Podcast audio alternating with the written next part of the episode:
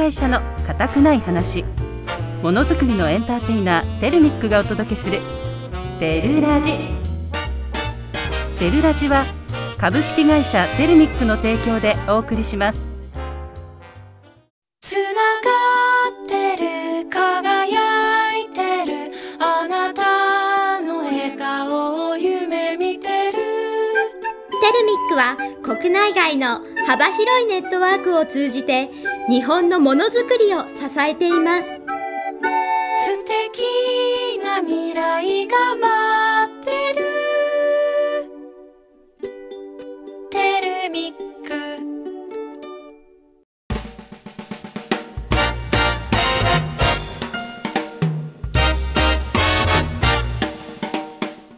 皆さんこんにちは。テレミック社員のりんりんです。こんにちは。同じく社員ののんのんですのんのんもう5回目ですね。早いですね。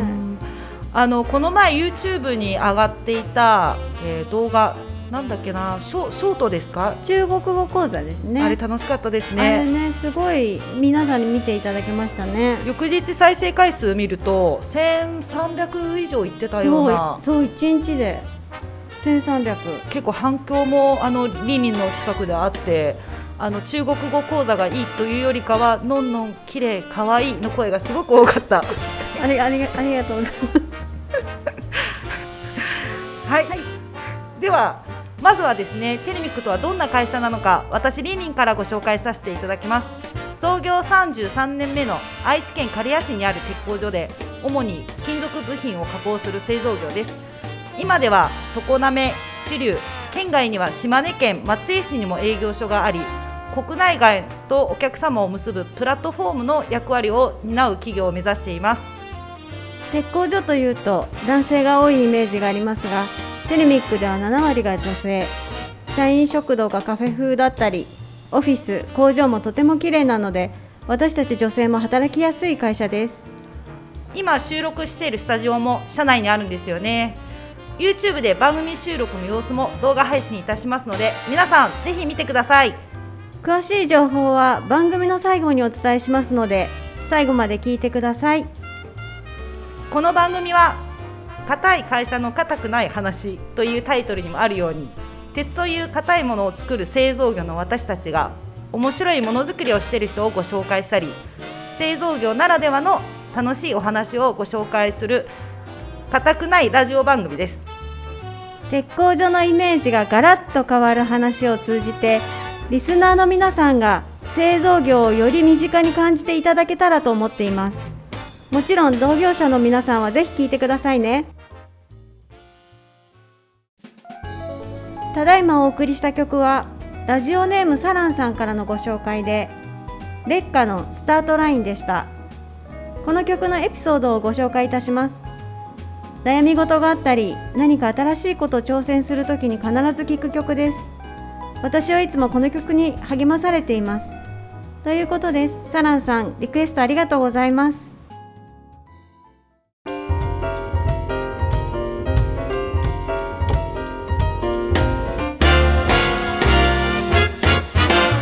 固い会社の固くない話。ものづくりのエンターテイナーテルミックがお届けするテルラジ。テルラジは株式会社テルミックの提供でお送りしています。研磨いらずの輝く人を紹介。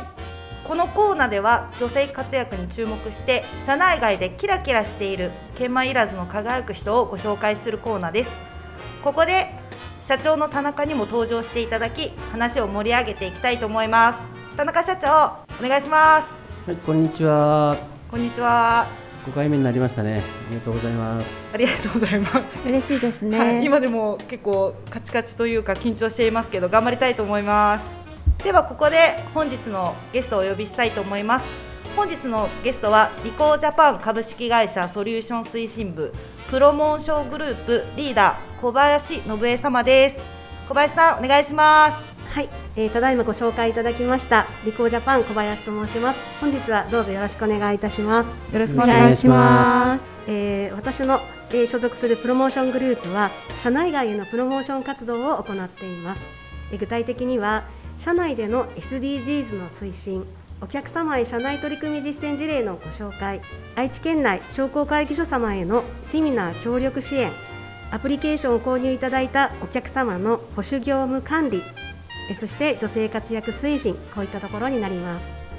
この社内の SDGs とかあの結構こう会社さんによってはこうそういったこう部署がないというか、担当専属やってる方がいないんですけど、小林さんはこのいつからこのこういった推進とか活動とかやられてるんですか？はい、えー私はですねちょうど1年前に、あのはい。今のグループが新設されまして移動となって、まあ、それから今日に至るというところになります。なるほど。結構最初難しいというかそうですね。今でも、まあ、あのメンバーが一番詳しくって私が一番まだ今勉強中の身のような感じでもう本当毎日が勉強のえ繰り返しというところになってきますね。女性推進もやってみえるんですね。そうですね。女性活躍推進というところで、社内あの会社の中でシャチホコという、えー名前で、えー女性女性社員が所属する、えー女性活躍推進というものがあります。何名ぐらいいらっしゃるんですか？あ大体60人ぐらいですね。結構いろんなことやられてますからね。SDGs も、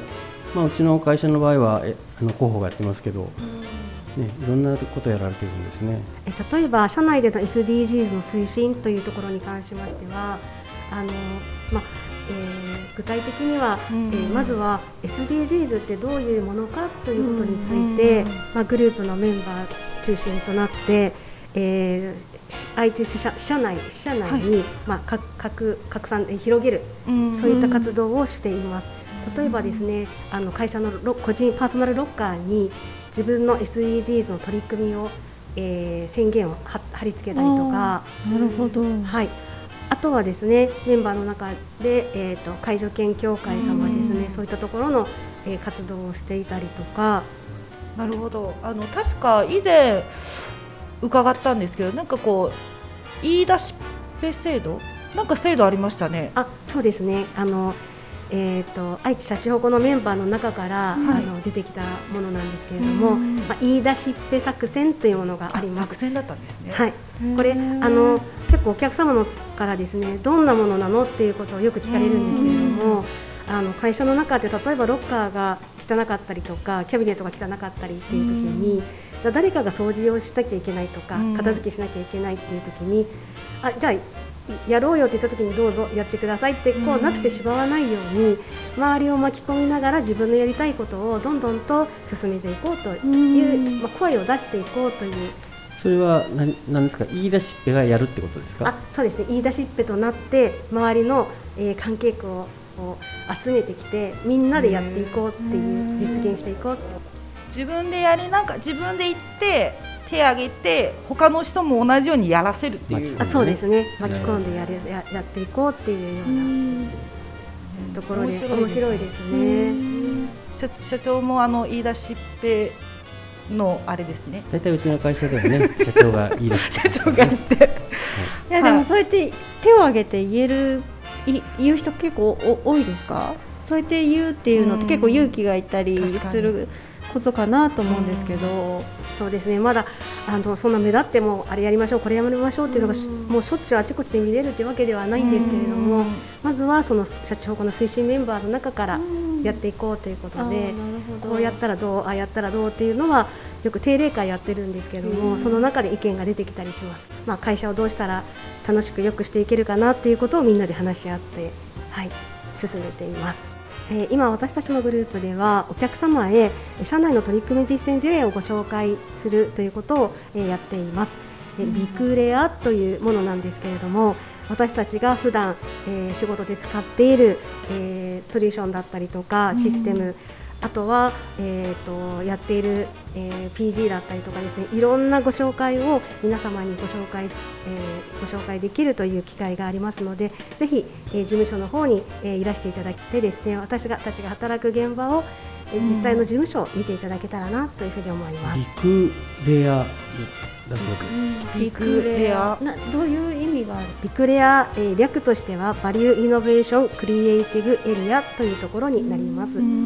でえー難しいですね。難しい。そうですね。長いですね。その略になるんですけれども、私たちのワークスタイル変革へのチャレンジを、えー感じて、えーチャレンジをお客様に実際にご体感していただくという空間、まあ、ライブオフィスというものに、えーなります。でも確かに見ないと話聞いてるだけだと写真見てもイメージがつかないので本当にこう行ってみてみるとあこういうことだったのかとかいろんな発見ができますよね。そうですね、まあ、実際来ていただいたお客様からいろんなご質問をいただいたりとか、あのうちの会社でもこういうことができるのかなっていうようなことお話もいただくので、私たちも反対に勉強になることがたくさんありますので、ぜひ皆さんでいらしてください。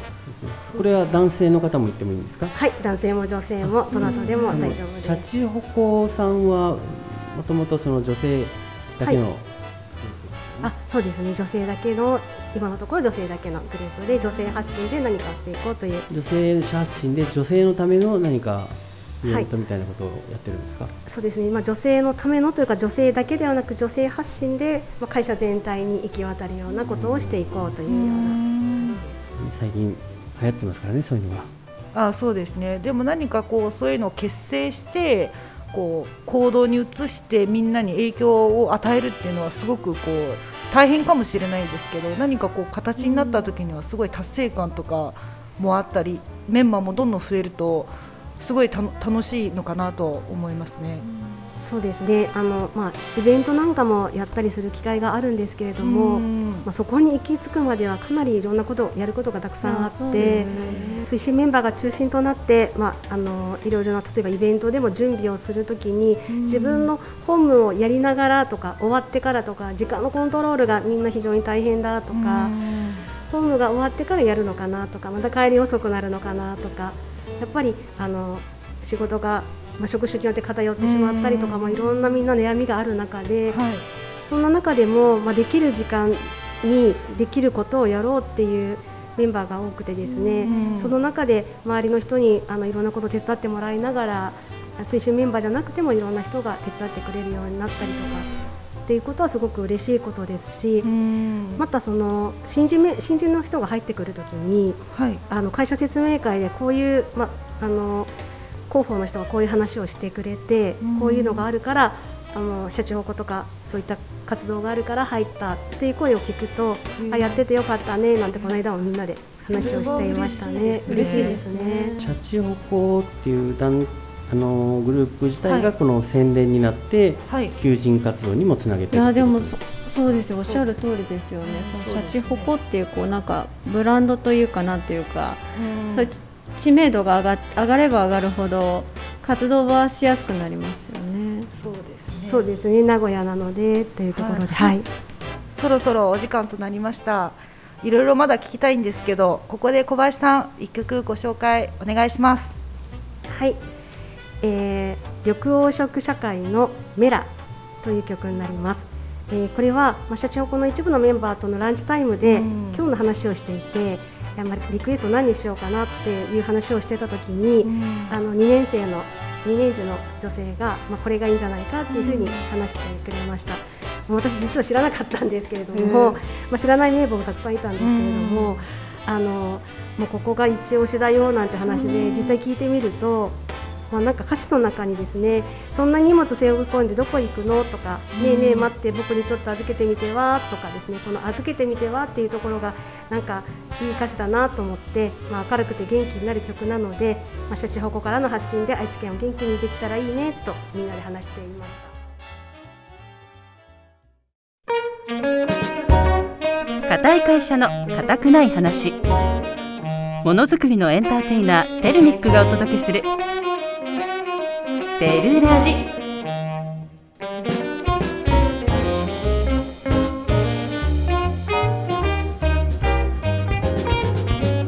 テルラジ。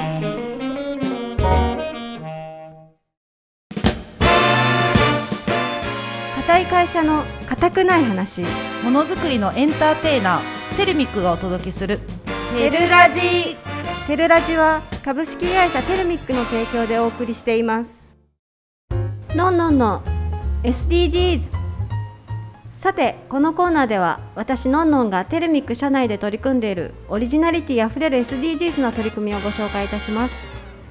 前回は2プラス1イートインテレミックという事務所での取り組みをご紹介させていただきました。今回は現場で取り組んでいる SDGs です。製造現場スタッフで何ができるんだろうと考え意見を出し合ったそうで社内から出たアイディアリサイクル段ボールパレットをご紹介させていただきます。のんのん段ボールパレットが一体どんなものなのか説明をお願いします。はい。パレットはもともと木製樹脂製のものが主流なんですけれどもリサイクル段ボールパレットはすべて紙素材でできているので上に積む荷物の大きさ重量によって材質や形状を変えることができるんです。このパレットは用途によって使用を変えることもできますよ状況によって何百キロの荷物にも耐えられるパレット。100%リサイクル可能な段ボール素材でできるのがいいですよね。そうなんですね。リサイクル率がそんなに高いとは全く分かんなかったです。そうなんですよ。日本の段ボールの回収率は95%以上誇っています。へえそうなんですね、うん、実際にあの導入、まあ、切り替えして現場の方の反応はどうでした？そうですね段ボールパレットは紙製品なので従来のタイプより軽いのがもう一つの特徴で、うん、物流の時には重さもコストに関わってくるのでパレットが紙製で軽い分費用をすごく安く抑えられるんですよ。あ確かに。重量で結構運賃も計算されますからね。そうなんです。で弊社では社内で限定使用じゃなくてお取引様への納品時にも使用していて、うん、でうち現場で女性スタッフもすごく多いじゃないですか、うん、なので木製樹脂パレットの時は本当に23名で作業していたんですけど、うん、段ボールパレットに切り替えてからは1人でパレットを持ち運び移動することができるようになったんですね。おかげで本当スタッフの負担も減って作業効率はすごくアップしました。なるほど。双方ウィンウィンなんですね。はい。まあ、現場からも、うんうん、いや本当に軽いから楽ちんっていうような意見もたくさん出ていて今も当初よりかは使用量もどんどん増えていて本当にあの前に比べて約2倍ほど近く増えてるのかなっていうふうに聞いています。なるほど、はい、そしてあののんのん段ボールパレットに切り替えする際ちょっとした物語があったんですよ。あそうなんですどんな物語ですか？えーと、実は段ボールパレットのこう案が出た時にとあるメーカーさんが特許を取っていたんですねその折り方とかサイズとかあのいろんな部分でこう特許を取っていて、まあ、同じ仕様のものが作れなかったんですよ。でそんな時あの地元企業である蒲原段ボール様でも、まあ、商品としてなかったのにもかかわらずであのテレミックの声を反映し、新たな段ボールパレットを、まあ、商品化してくれたんですよね。そうだったんですね、はい、で実際にあのまあ、こういうものだよって言ってもやっぱりこう簡単に作れないので、まあ、何度も打ち合わせしてで試作を繰り返してでこう湿気が多い日、まあ、そうじゃない日重たいものを乗せてみたりとかであとあの作ってる製品がみんなこうフラットな平らなもの、うん、書くものじゃないので、うん、こういろんな角度に乗せて、まあ、いろいろこう人が乗ってみたりして試したんですよ。うん、でまあ、それが何度か、まあ、失敗もあったんだけど最終的にはね今使ってる段ボールパレットの形になって、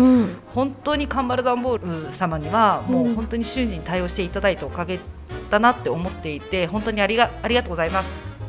いや本当そんな物語があったとは知りませんでしたね。カンバラ段ボールさんにもあこう商品化するにあたって苦労した点良かった点っていうのもあの聞いていて、ちょっと紹介しますね。まず苦労した点としては実際にパレットをまあ、当社、まあ、カンバルの段ボールさんで製造したことがなくって、うん、また強度を出すために段ボールの材質を選ぶ上で必要なデータがまあなかったと、うん、まあ、確かにそうですよね。商品としてもともとなかったので。うん、でまあ、現場と確認しながら試作と試験を何度も繰り返してやったみたいですね。で強度についてはまあ、今後使用していく上でこうもっといい提案ができるんじゃないのかということで最適な材質をもっとこう検討していく必要があるんじゃないのかなって考えているそうです。でそして良かった良かった点については、まあ、段ボールパレットを製造するための土台が、まあ、今回でできたから、うん、同じ形状であればイニシャル費をかけずにサイズ違いの段ボールパレットの製造が可能になったそうです。なるほど。はい。そしてあの今後のまあの武器の一つとして、うん、えー、作っ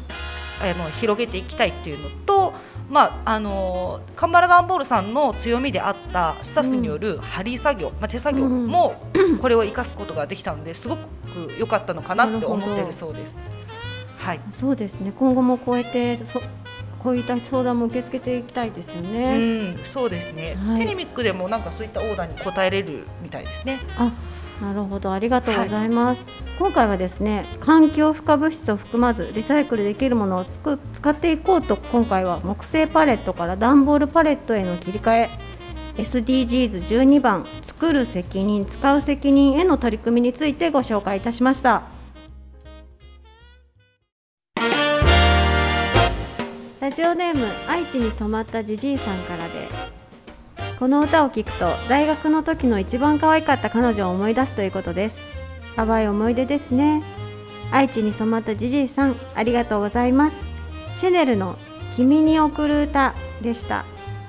エンディングですリンリン。なんかちょっと思ったんですけど、うん、SDGs のコーナーなんか二人ともいい感じだったね。いい感じだった。すごく良かったよ。かった？ちょっと待ってあのラジオの番組名にもある硬い会社の硬くない話、二、ね、人がすごく苦手なとこね。待ってね硬い会社の硬くない話。違う違う違う。あれちょっとちょっとやってみてどういうこと？硬い会社の硬くない話。待ってね。はい、えっと硬い会社の硬くない話。めっちゃ声ちっちゃかったね 本当にこれあのもう一回言ってみようかね。ままこれまこれインターネットみんなに知ってもらうためにそうですね。ちゃんと言えるように、うん、あの言えるようにちゃんと発音する。うん、いきますよ。硬い会社の硬くない話。いいんじゃない？いいですか？いいと思う。もう毎日練習しますね。硬、ね、い会社の硬くない話。そうだね。あもうもう言えますちゃんと。硬い会社の。チーファンラマンの後にいいよ。チーファンラマン硬くない話。さあそろそろ終わりです。この番組では曲のリクエストも募集していますのでどしどしこちらまでご応募くださいね。応募方法はピッチ FM 公式ホームページのリクエストメッセージホームよりご応募ください。またオープニングでもお伝えしましたテルミックのお届けするラジオテルラジの情報は弊社公式ホームページでもご紹介しています。YouTube、Twitter でも随時配信していきますのでぜひフォローお願いいたします。それではまた来週。さようなら。つながってる輝いてる。あなたの笑顔を夢見てる。テルミックは国内外の幅広いネットワークを通じて日本のものづくりを支えています。素敵な未来が待